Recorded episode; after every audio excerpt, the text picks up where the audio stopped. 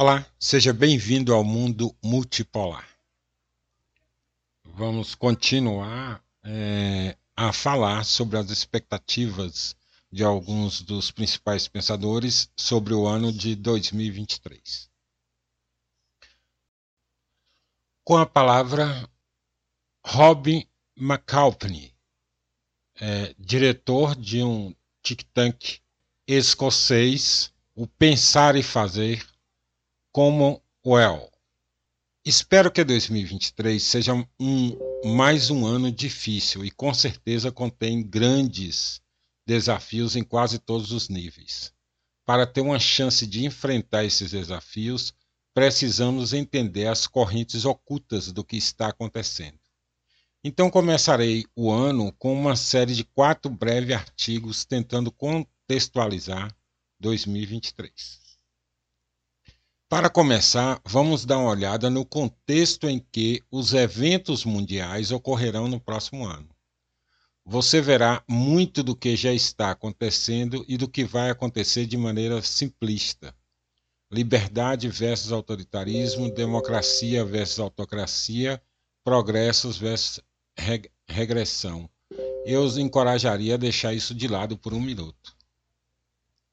Em vez disso, eu diria que 2023 é tudo sobre polaridades de poder. Quem são e quantos deveria haver? De certa forma, isso é um truísmo. Todo ano é sobre o poder, quem o possui e como eles acreditam que ele deve ser exercido. Mas Algo mais está acontecendo há vários anos e em 2022 tornou-se imperdível. Estamos saindo de um mundo multipolar e isso terá consequências contínuas muito importantes. Gostaria de exortá-los a não pensar em nada no cenário global sem primeiro pensar no que significa para os impérios. Quando a União Soviética entrou em colapso em 1989, 1990, deixou para trás um mundo unipolar.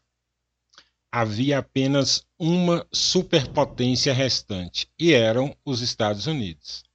Na verdade, os Estados Unidos fizeram de tudo para garantir que houvesse apenas uma superpotência, por meio da promoção ativa de um tratamento de choque entre aspas, é, econômico extremo, triunfalismo excessivo e cerco militar durante a transição pós-soviética da Rússia.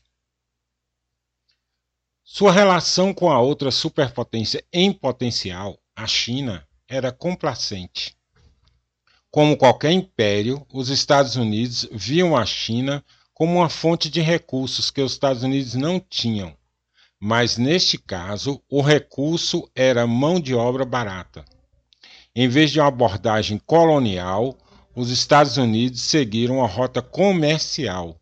Os Estados Unidos parecem ter acreditado que a China estava muito atrasada em termos de desenvolvimento para representar uma ameaça ao proeminente papel de liderança dos Estados Unidos.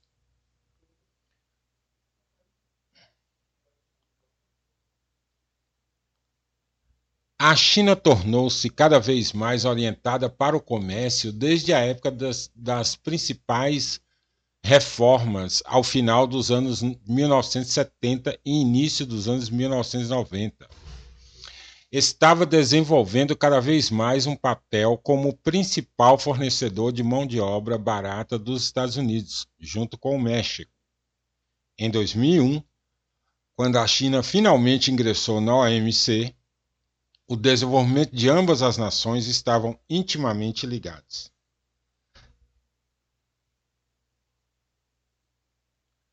O problema para os Estados Unidos foi que a China usou o desenvolvimento desbloqueado para desenvolver a nação como um todo, por meio de um governo central é, unificado.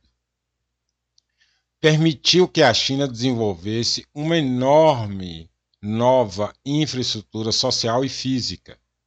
a China usou o relacionamento para alavancar-se em direção ao nível de desenvolvimento dos Estados Unidos. A abordagem dos Estados Unidos para o desenvolvimento foi bem diferente. Como tudo era neoliberal, os interesses dos Estados Unidos foram vistos principalmente pelas lentes da elite empresarial global dos Estados Unidos. Foi a lucratividade e o preço das ações das empresas multinacionais registradas nos Estados Unidos que receberam benefício de desenvolvimento. Os cidadãos dos Estados Unidos deveriam receber algum benefício da economia trickle, economia trickle down. Mas eles não o fizeram. A China, a nação, ficou mais forte. Os Estados Unidos, o centro financeiro global, as corporações dos Estados Unidos, mas o tecido dos Estados Unidos como nação, não. O benefício que a população dos Estados Unidos obteve foram produtos mais baratos. O preço que pagaram foram salários estagnados e uma perda maciça de bons empregos. Isso coincidiu com a resposta imprudente ao ataque ao World Trade Center de Nova York, que resultou em um tumulto em todo o Oriente Médio que absorveu uma quantidade enorme de tempo e dinheiro dos Estados Unidos e queimou a boa vontade e o respeito global. O resultado foi que os Estados Unidos acabaram presos em um beco sem saída, de ambição imperial fracassada e uma economia doméstica vazia. Esse golpe significativo no prestígio dos Estados Unidos e no prestígio pessoal dos trabalhadores americanos levou diretamente a Trump. Trump é um idiota, mas ele podia ver que os Estados Unidos estavam estagnados e a China estava se desenvolvendo rapidamente. Ele queria reverter o modelo de desenvolvimento mútuo que os levou até lá. Então iniciou uma guerra comercial. Mas ao contrário de tantas outras coisas com Trump, essa questão, nessa questão ele estava refletindo um consenso americano que emergia rapidamente. A China estava crescendo rápido demais e precisava ser detida. Biden é tão hostil à China quanto Trump e tem perseguido uma agenda política ainda mais agressiva e protecionista. Enquanto isso, na Europa, a França e a Alemanha estavam cada vez mais desconfortáveis com o status subserviente da Europa durante e após a era George W. Bush. Ambos, de maneiras diferentes, analisavam planos para aumentar o poder da União Europeia em relação aos Estados Unidos. Os Estados Unidos ficaram muito insatisfeitos com isso. Para dar uma indicação da relação contemporânea entre Estados Unidos e Europa, você só precisa olhar para o lobby agressivo para manter a tecnologia chinesa fora da Europa, deixando o campo aberto para a tecnologia dos Estados Unidos. A Europa tem pouca tecnologia própria. E o igualmente agressivo lobby contra as relações comerciais entre a Europa e a Rússia. Estou bem ciente de que, se alguém da esquerda ousar apontar o simples fato de que os Estados Unidos trabalham há décadas para criar condições que separem a União Europeia e a Rússia, somos virtualmente acusados de traição. É exatamente por isso que os Estados Unidos e seus facilitadores estão desesperados para que você veja o mundo através de um, uma estrutura simplista de bons e vilões. Essa não é a realidade. Não faço absolutamente nenhum julgamento moral ao apontar que os Estados Unidos estão em declínio. A China está em ascensão, a Rússia se recusa a aceitar uma posição subserviente e grande parte do resto do mundo não concorda com a visão de unipolaridade dos Estados Unidos. O joguete em tudo isso parece ser a Europa. Os Estados Unidos agora quase não têm chance de manter um mundo unipolar como eles, com eles na ponta da mesa. Então estão reconstruindo o um império onde, onde podem estar na ponta da mesa indefinidamente. Isso começa com o domínio da Europa, mantendo e até fortalecendo a dependência da Europa dos Estados Unidos. A guerra entre a Rússia e a Ucrânia permitiu isso de maneiras que teriam parecido impossíveis um ou dois anos atrás. A maneira como os Estados Unidos decidiram que usarão sua moeda como moeda de reserva global um dia e uma arma no dia seguinte. A amplitude das sanções sobre a Rússia, a revitalização do papel da OTAN na Europa, a misteriosa destruição de dois gasodutos russos contra os quais os Estados Unidos pressionaram por muitos anos. Os Estados Unidos não podem governar o mundo sem serem desafiados. Então eles querem dois mundos para que possam governar um deles e deixar a China governar o outro. O que quer dizer que os Estados Unidos estão arquitetando outra Guerra Fria, outra cortina de ferro. Isso não é do interesse da China, nem da Rússia, nem da Europa, nem da América Latina, nem do Oriente Médio. Só funciona se você for um império em declínio. O problema que os Estados Unidos enfrentam é que o resto do mundo, exceto a pobre e decrépita Europa, parece pouco inclinado a entrar no jogo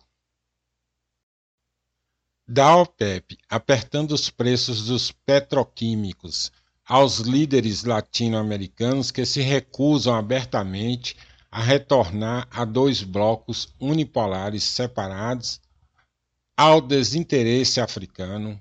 A China tratou a África melhor do que qualquer nação de maioria branca, ao rápido desenvolvimento de novos sistemas de pagamento globais que os Estados Unidos não têm controle seu plano não está indo tão bem quanto parece.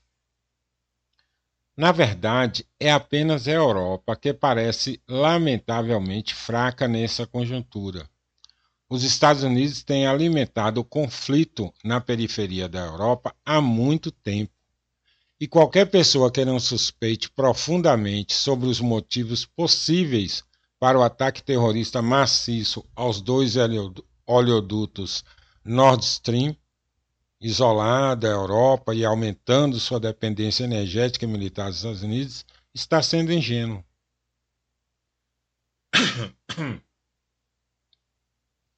Novamente, não se trata de julgamentos morais. Pedir desculpas pelos regimes desagradáveis e autoritários da Rússia e da China é estupidez. Eles são genuinamente desagradáveis e autoritários. Mas defender os Estados Unidos com base na frágil base de que eles cometem erros, mas são o bem do prédio, é igualmente estúpido.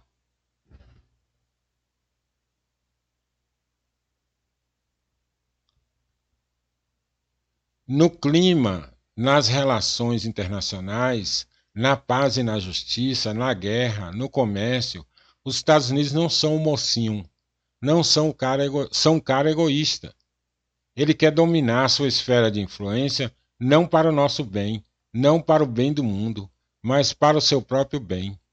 Ao longo de 2023, os Estados Unidos continuarão a isolar agressivamente o globo em blocos de poder separados e aumentar a hostilidade entre esses blocos de poder em busca da preservação do seu próprio poder.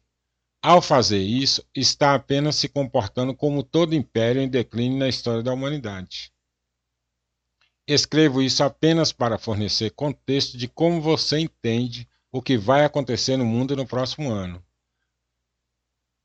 Polarização, protecionismo e militarismo são políticas dos Estados Unidos, assim como controle doméstico, parcerias globais, coagidas e vigilância de segurança é da China. Ou recuperar suas próprias ambições imperiais é da Rússia. A menos que possamos ir além da narrativa do bem e do mal, certo e errado, e encarar a realidade de que o que realmente estamos vendo é a luta eterna e egoísta pelo poder global, à medida que o mundo se transforma em multipolaridade. não teremos uma base sólida sobre a qual enfrentar os enormes desafios do mundo.